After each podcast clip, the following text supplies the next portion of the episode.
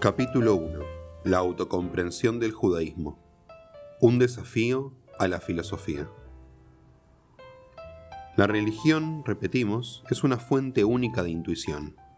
Ello implica que las intuiciones y exigencias de la religión no pueden sincronizarse por completo con las conclusiones de ningún sistema filosófico particular ni expresarse adecuadamente en términos de ciencia. Lo que es significativo en religión no lo es necesariamente en filosofía y viceversa. El papel que le cabe a la religión es el de ser un desafío a la filosofía, no un mero objeto de examen. Es mucho lo que la filosofía podría aprender de la Biblia.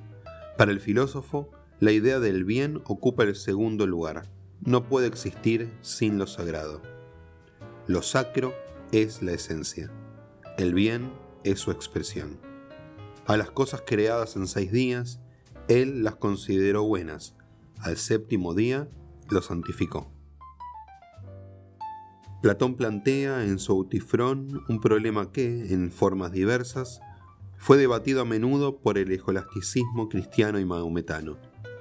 ¿Los dioses aman el bien porque es bueno o es bueno el bien porque los dioses lo aman?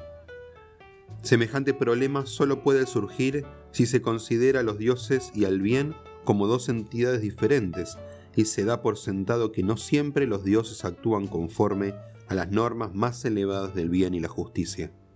Preguntar si un determinado acto es sagrado porque es bueno o si es bueno porque es sagrado sería tan insensato como preguntar si un punto dado del círculo es llamado centro debido a su equidistancia de la periferia o si su equidistancia de la periferia debe al hecho de que es el centro.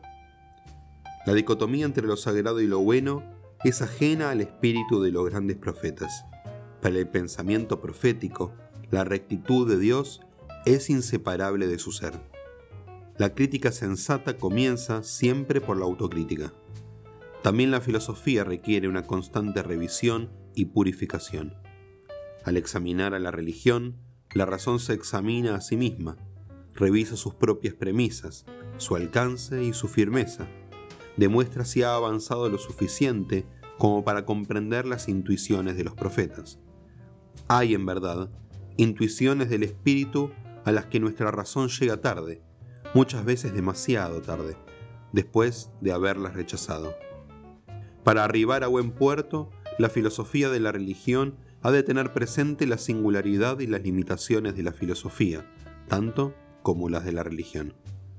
Como luego veremos, la religión va más allá de la filosofía y la tarea de la filosofía de la religión consiste en conducir a la mente hacia la cumbre del pensamiento, en hacernos comprender por qué los problemas de la religión no se pueden aprender en términos de ciencia, en llevarnos a percibir que la religión tiene su propio ámbito, su propia perspectiva y su propia meta, en abrirnos a la majestad y al misterio, frente a los cuales la mente no es sorda a aquellos que trasciende la mente. Uno de los objetivos de la filosofía de la religión es estimular una revaloración crítica de la filosofía desde la perspectiva de la religión.